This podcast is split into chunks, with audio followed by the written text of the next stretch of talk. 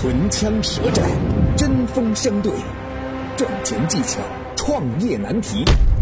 崔磊 vs 天使投资人奥斯卡，谁能获胜？马上进入今天的创业找崔磊。崔磊，乐客独角兽创始人、天使投资人，创办了《创业找崔磊》节目。奥斯卡，创丰资本天使投资人，喜马拉雅签约创业导师。下面进入问题一。最近椰树牌椰汁部分电视广告被禁播，椰树牌椰汁突然被关注起来。那椰树是如何发展起来的呢？为什么能火爆三十多年呢？它又存在什么问题呢？下面有请崔磊表达他的看法。椰树牌椰汁，很多朋友应该都喝过啊。我身边有人说，跟其他椰汁比起来呢，椰树牌椰汁就是感觉好喝一点。呃，我反正我也没尝出来好喝多少，但是产品口味。肯定是它能火爆三十多年的根本了。当然，椰树牌椰汁的包装也绝对是广告界的一股泥石流，不是清流啊，是泥石流。美女模特最近有一句说：“我从小喝到大啊”，这个话引起了很大的争议。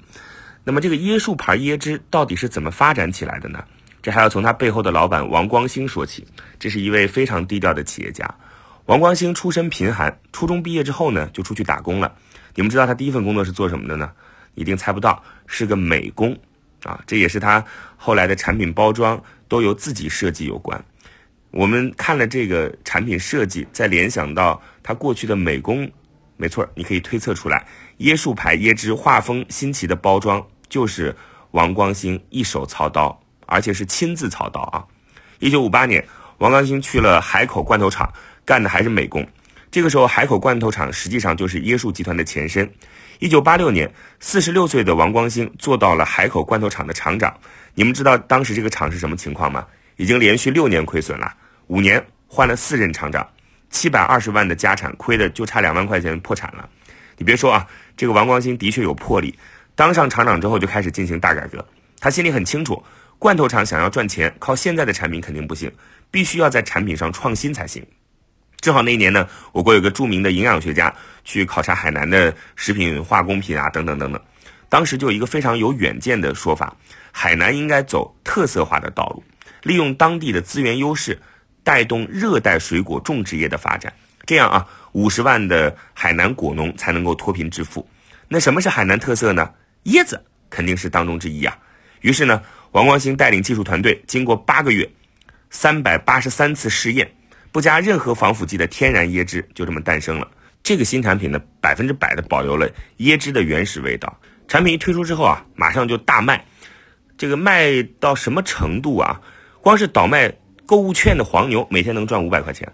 那可是八十年代啊，每天五百块钱和现在，我估计万把块钱都差不多吧。很多三亚的老百姓都是通宵跑去海口排队买。椰汁，王光兴后来在各大电视台打出椰树牌椰汁的广告，立马让这个产品不仅仅是风靡海南，更是风靡全国。不过现在椰树牌椰汁也有自己的问题啊，这几年的销售额一直维持在四十亿左右，面临了增长的瓶颈。公司高层决定为产品制定新的宣传方向，去打某些特殊的新功能，就是希望更多的顾客买到他们品牌其他类目的产品。但是啊，很遗憾，到现在为止也没有找到能够接替椰汁地位的新产品，也就算是缺乏创新了。椰树牌椰汁是典型的打广告铺渠道的快销产品，产品三十年来几乎没有任何创新，全靠不断拓展销售来获得增长。你要知道啊，消费者的消费习惯是在慢慢变化的，如果你不能早点发现这个变化，并且推出新的产品来应付，很可能就会慢慢被抛弃了。娃哈哈就是这样的一个道理。那么这和我们之前提到的保洁其实也类似于危机相关吧。今天所有的品牌危机都是没有跟随消费者变化的危机。我们看可口可乐，虽然它也要保持经典的口味，但它还有什么雪碧、芬达、零度等等等等的系列产品去支撑。我认为椰树的根本问题，产品一直创新不够，所以只好广告宣传来凑了。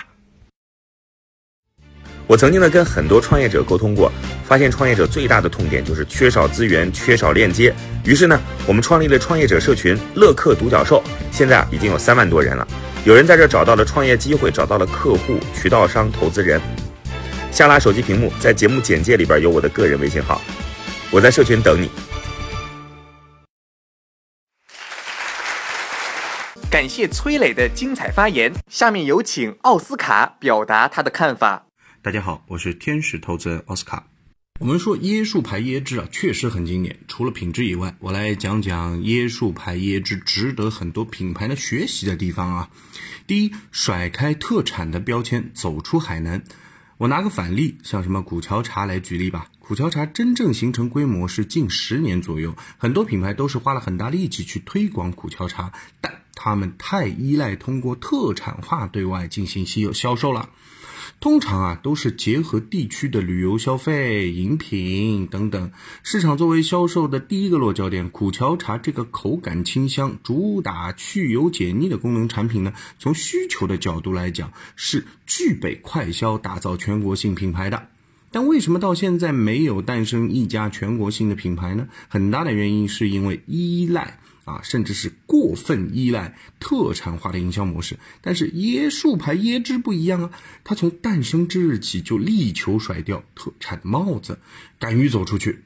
没有这个关键决策的话，椰汁的整体规模到现在估计也在十亿之内。你喝点椰汁，还要找海南旅游的朋友给你带，而且在调味剂就能做出假椰汁的时代，第一个把纯正零添加作为战略立足点的，也只有椰树牌椰汁了。第二，重研发，轻跟随，建立技术壁垒。八十年代末九十年代初啊，外国生产的碳酸饮料在中国风靡一时，椰树牌椰汁呢一度也跟着生产。但是当时的可口可乐等碳酸饮料巨头在中国推行的是短期亏损占领市场、长期垄断来盈利的竞争策略，椰树很快就失败了。看到跟随战略的弊端之后。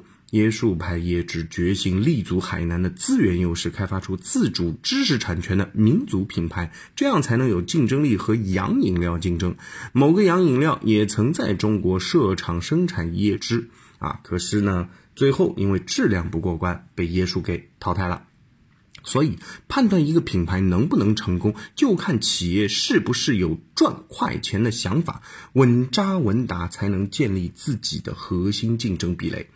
第三，品牌名自带垄断性，不管椰树牌品牌是如何敲定的啊，我们不得不说，椰树这两个字在品牌中带了垄断的体质。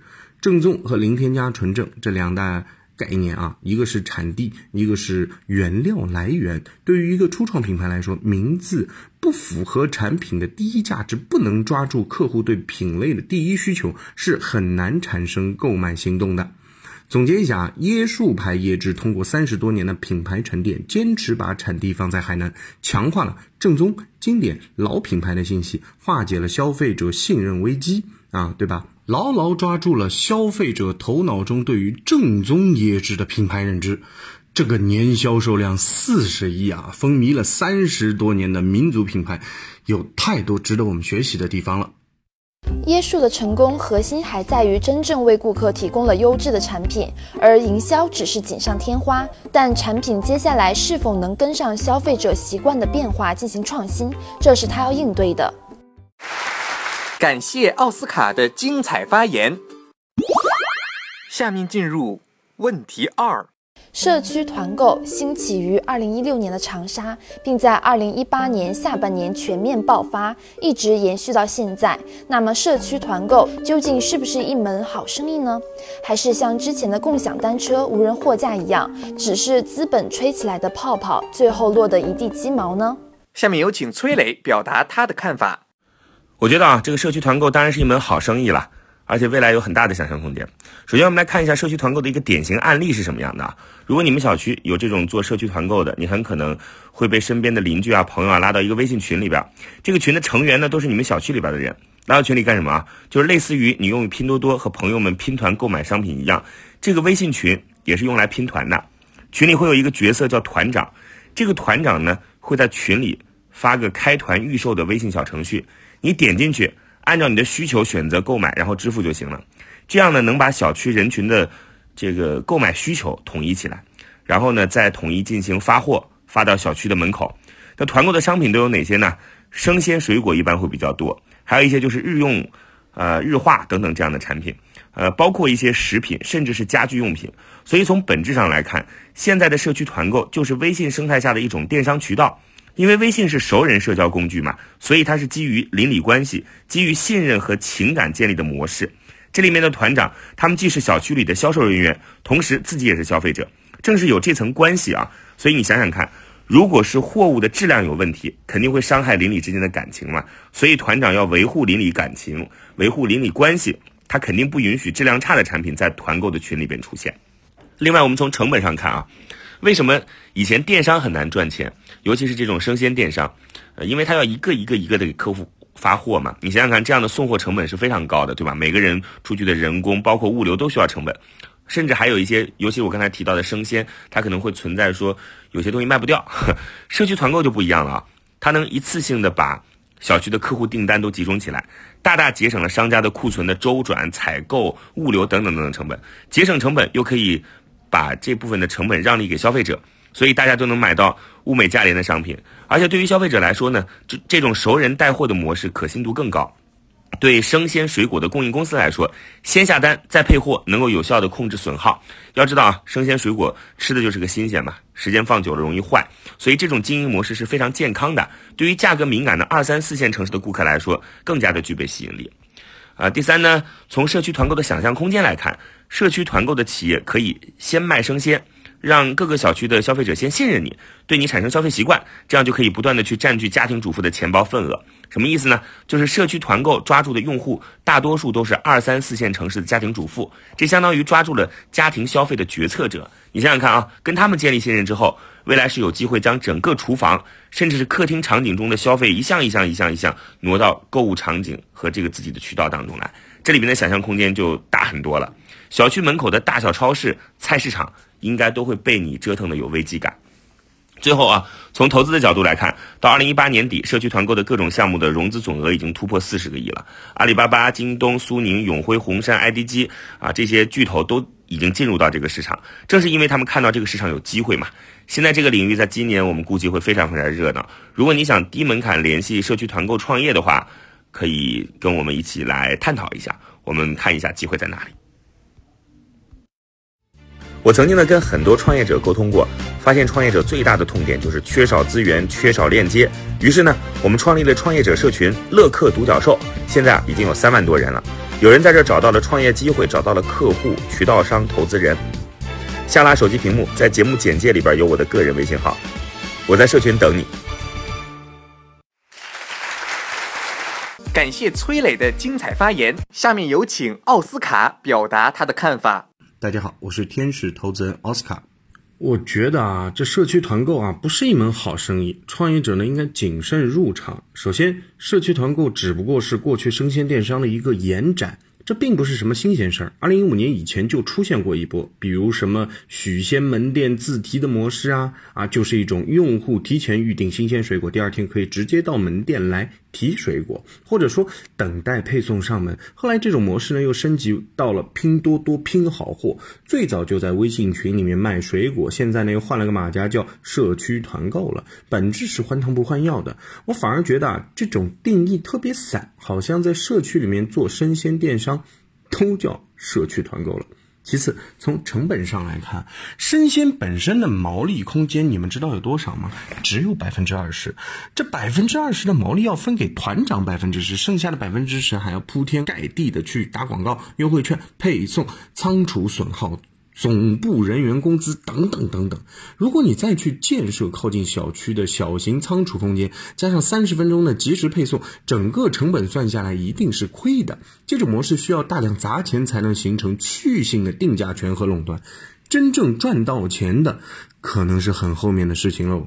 如果创业者没有特别强大的融资能力和资源支持的话，这个领域我劝你不要进去。现在各个巨头和拿到大额投资的公司正在血拼，啊，你进去了很可能成为炮灰。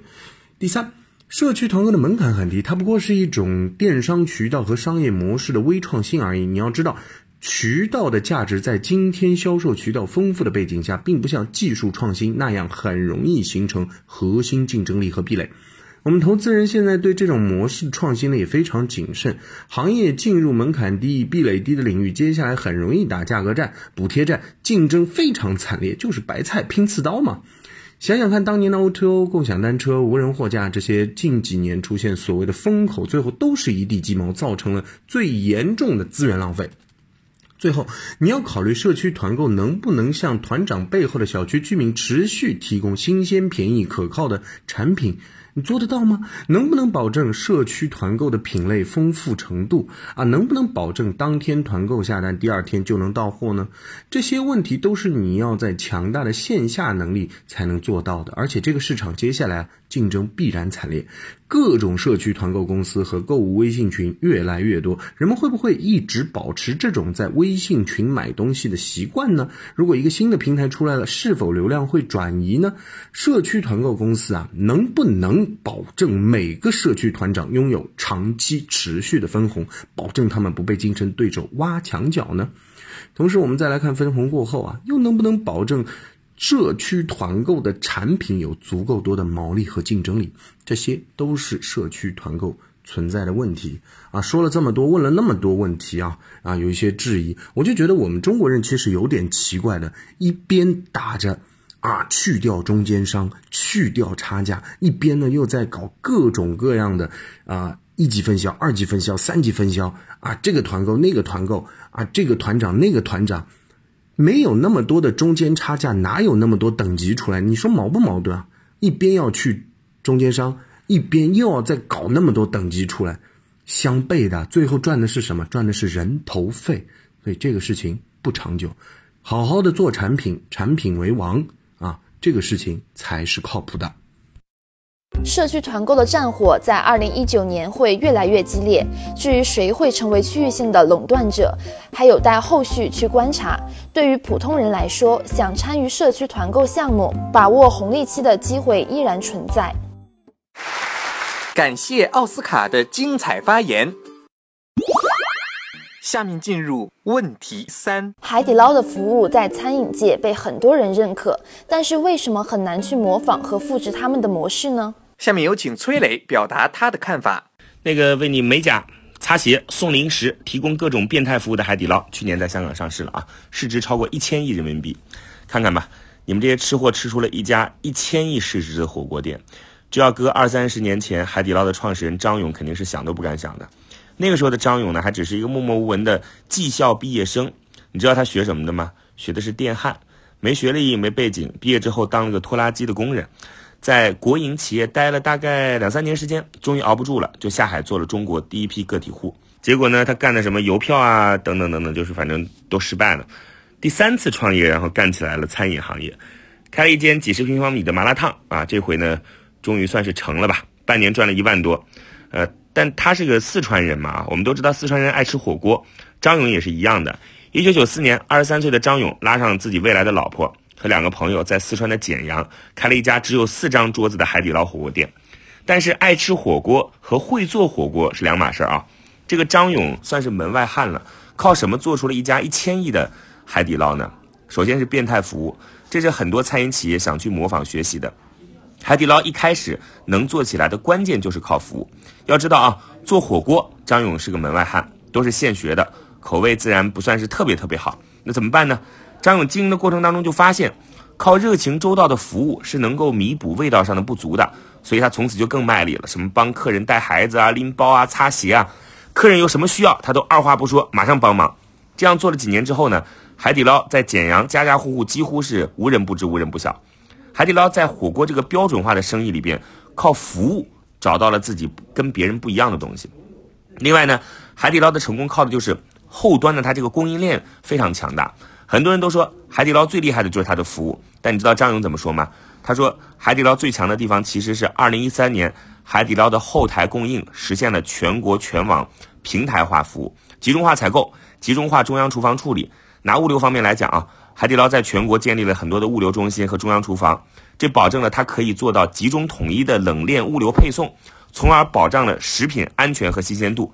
更重要的是呢，他们把原材料的品质和价格控制做到了极致。第三，海底捞做了很多制度上的改革和标准化体系的建立，比如海底捞有完善的人才培养和晋升机制，海底捞的高层。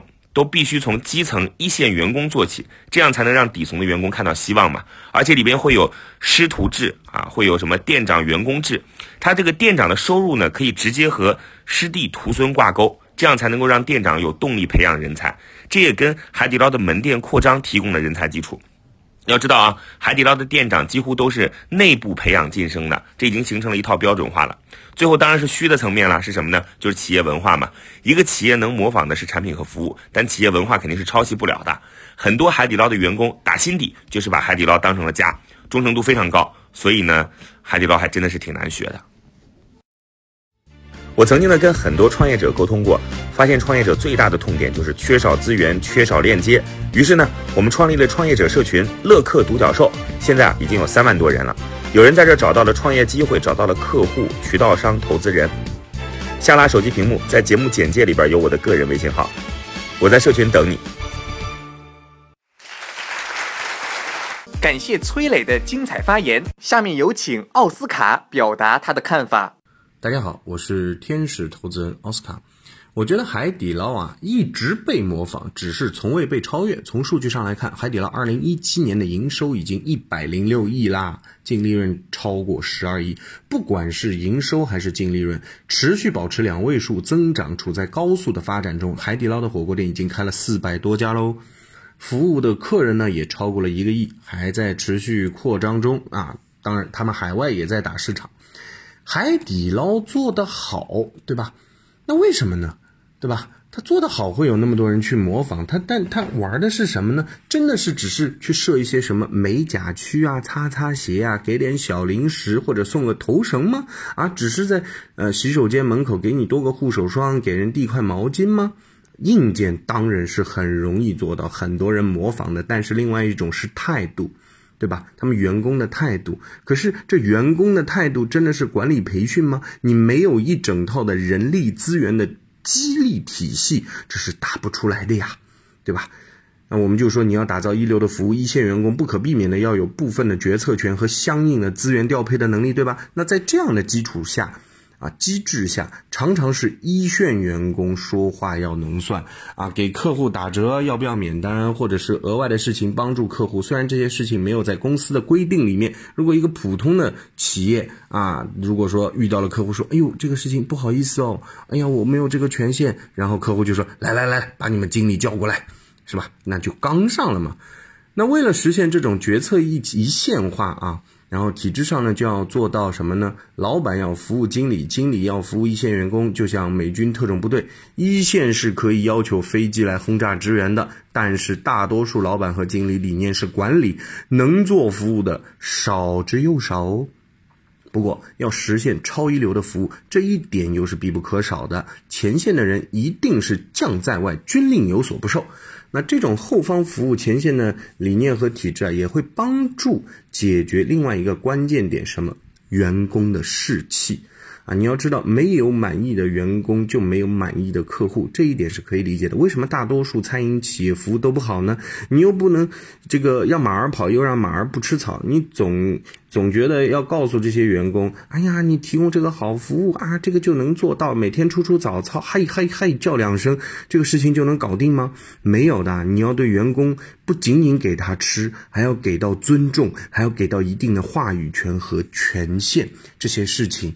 一样不能少。总之，只有老板在员工提供支持和服务的时候，服务员才能容易认可这种所谓的客户至上的理念。那还有，就比如说我们像日本的管理学大师啊，啊盛唐和夫先生，他就说到是什么？不是客户至上，而是员工至上。填一下。那我们说海底捞的张勇先生啊，他把一种常识变成了现实，就是什么呢？服务好员工，员工会服务好客户；超出员工期望，员工会超出客户的期望；超出客户的期望，员工啊会愿意付出更多的代价，是吧？让客户开心，哥就让你开心。大家体会一下。海底捞的成功还是在于它在前端的服务上做到了极致，形成了口碑效应；后端又通过强大的供应链控制成本和保证质量安全，再加上独特的企业文化和内部标准化机制的建立，才成就了一家千亿市值的公司。感谢奥斯卡的精彩发言，今天的节目到这里就结束了。感谢两位的精彩辩论，创业找崔磊，我们下期再会。